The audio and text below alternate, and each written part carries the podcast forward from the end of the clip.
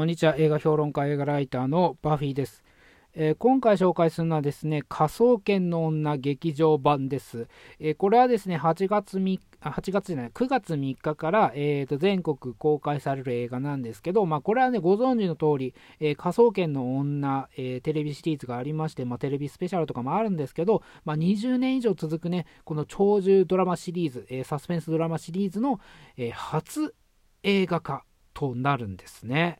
で、まあ、これは東映の作品なんですけど、まあ、同じね、東映の、まあ、サスペンスドラマシリーズといえば、まあ、有名なところでね、えー、相棒という作品がありますけど、まあ、相棒もね、テレビシリーズ、まあ、テレビスペシャル、えー、劇場版から、まあ、スピンオフまで、まあ、大量に作られてるわけですけど、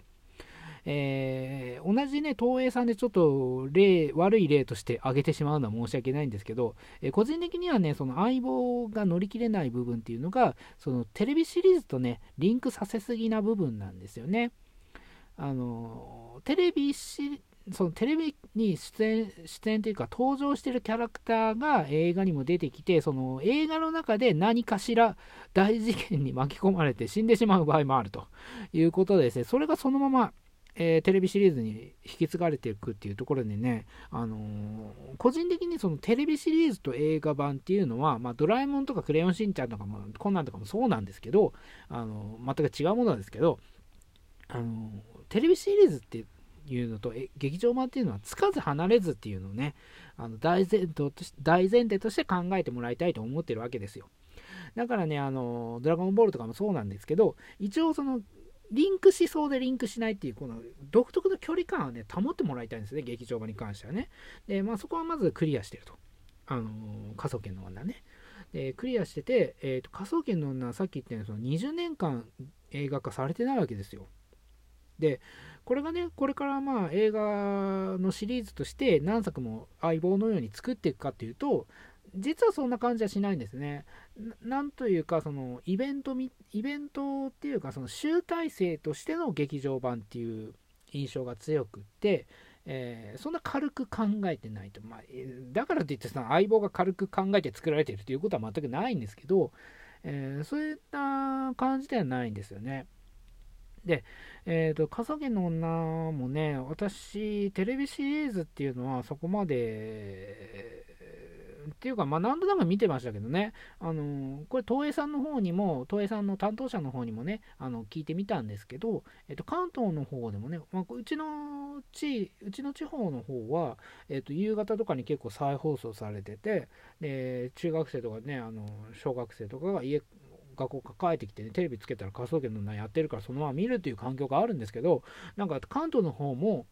実はそうだと。いうことを東映さんの方が言ってたんで、えー、じゃあ一緒な、一緒のような環境だなと思って、で、実際問題ね、その、今ね、この科捜研の女ってね、なんか小さい子からも人気あるらしくて、あの小さい子からなんか手紙が来るらしいんですよね。お便りが来て、そのマリコさん頑張ってくださいとかね、そういったお便りが来てると。だから小さい子から、えー、女子高生とかね、えー、もちろんその20代とか30代とか、で、と、このシーズン1が開始した頃からずっと20代だった人はもう40代とか50代になってますから、まあ、そのそれくらいの、ね、中間世代もいるし、まあ、お年寄りもね、サスペンス好きなお年寄りもいるしというところでね、かなり幅広い層に人気の作品だということをね、改めて感じましたね。で、さっき言ったように、あのー、結構ね、私も飛び飛びで見てるんですよね。だから、乗り切れるかなと思ったんですよ。あのー、全く知らないことはないんだけど、あのこの劇場版を楽しめるかなと思ったんですけどね、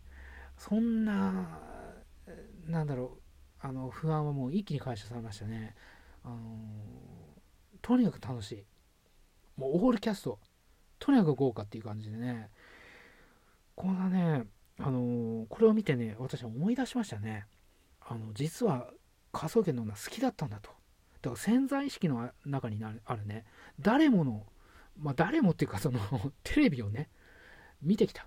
あの、科捜研の女なんとなく見てきたなっていうぐらいの人でも、その潜在意識の中にあるね、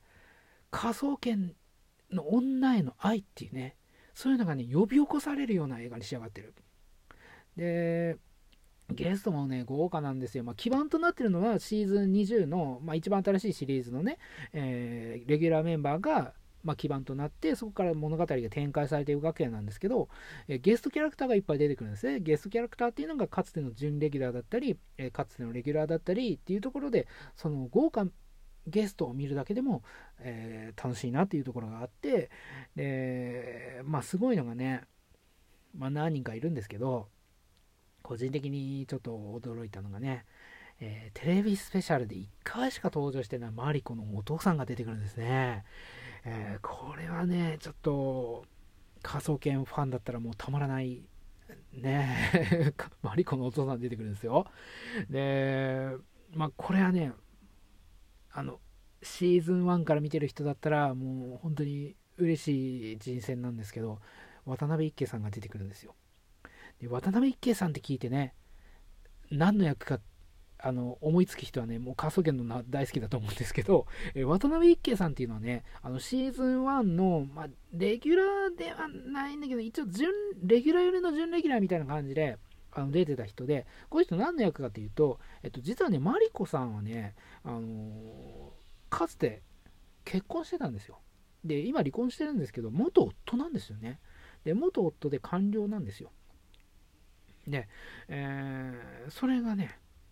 えーと、シーズン1では結構出てたんですけど、シーズン3の途中から、まあ、完全にいなくなっちゃって、十何年か、もう出てないんですよ、この渡辺一慶さん演じてるマリコの元夫はね。それが再登場するという。まあ、これはまあね、科捜研の女ファンだったら、もう見ないではいられないっていうようなところですね。まあ、そういうこともあるし、だから好きな人でも楽しめるし、あの全然知らないっていう人でもね、これ導入になっちゃうんですよ。えー、科捜研の女、これから見始めてしまうと。で、まあ、テレ朝さん、まあ、東映さんもね、よくやりますよね。見たいなと思ってね、でも見る見られるとこどこにあるのと。ソフト化もあまりされてないから見られるとこどこにあるのと思ったらですね、これテレサの方で、え、私は別にテレさんのね、回しもんじゃないんですけど、あのテレさんの方ですね、全250話配信されてるんですよ。だから映画を見て、テレビシリーズ見たいなと。私も科捜研の女、実は好きだったな。もう一回見たいなっていう人はですね、テレサに入ってしまうという、このね、流れがね、気づかれてるわけですよね。で、2週間無料なんでね、えー、ぜひね、頑張って2週間で250話見てください。あの無料でそれだったらこと足りるんでね、えー、なかなかハードだと思うんですけど、できる人はやってみてくださいというところですね。まあ無理だと思いますけどね。えー、そんな感じで、あの、私もね、まんまとね、テレサ入っちゃいましたね。で、そのテレサに入って、また1話からね、見始めたんですけど、やっぱりね、あの忘れてることが結構あって、1話から見るとね、やっぱりマリコさんってね、あのー、最初の方はね、結構な破天荒キャラっていうか、まあ、天真爛漫っていうかね、あの今だと割と落ち着いてる、落ち着いてる割には中で、その、ちょっと、あの、不思議ちゃんキャラっていうのが見え隠れしてるっていう部分があるんだけど、まあ、当時はもう本当に、まあ、不思議全開な感じのキャラクターだったっていうことが分かってね、まあ、そこの変化っていうのを見るのも楽しかったりするんでね、えー、なんかこういうなんか、ね、中毒性のある、ね、科捜研の女また時間がないっていうのに、科捜研の女に手を出しちゃうっていうね、このサイクルを作り上げられてしまう、うん、危険な映画ですね、この科捜研の女劇場はね。まあ、それを、ね、それを覚悟して見るんだったら、ぜひ、あの、おすすめなんでね、見てくださいというところもあるし、まあ、それ一旦置いといてね、この物語っていうのは、これ脚本がね、あの最近だとのコナンとかの劇場版の脚本を務める人が、えー、手がけてることもあったりして、えー、結構ね中が、中身がね、社会派な部分もあるんですよ。で、日本においての研究者だったり、えー、科学者っていうのは、あの地位地位がね、結構低いっていうのが、あの問題視されてる中でで海外とかは結構ねあの科学者とか研究者っていうのは割とね、高い位置にいるんだけど、日本は低いんですよ。だから、あのそういった問題もね、今回提示されてるんですよね。で、目先の、目先のその利益につながる研究とかには国がお金を出してくれるんだけど将来性があるというか、まあ、将来ねその例えば2 3 0年後を見越しての、えー、研究だったりそういったものはなかなか認められなくてあのお金がなかなか下りないという。えー、だから資金的に難しくて研究が続けられなくて、えー、まあ、その中でねそのノーベル賞とか、えー、そのレポートが認められて、えー、世界でねあの認められるっていうことも中にはあるんだけどほとんどの研究者とか科学者っていう人は、まあ、名前も知られないまま、えー、歴史に残す名が残らないまま、えー、生涯を終えるっていうとが、まあ、ほぼなんですよね。でその中であの目先の利益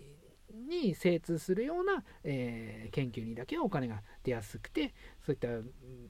ちょっと長いスパンで考えているのには、えー、お金が出ないという、そういう業界のね、問題点もね、今回描かれているというところで、そういうことを考えればね、なかなか社会派な、えー、物語に仕上がってるんでね、まあ、そういうところも注目して見ていただければね、あのいろんな楽しみ方ができるというようなことでね、えー、この科捜研の劇場版、えー、ぜひね、えご覧になっていただきたいなと思いますね。えそれでは。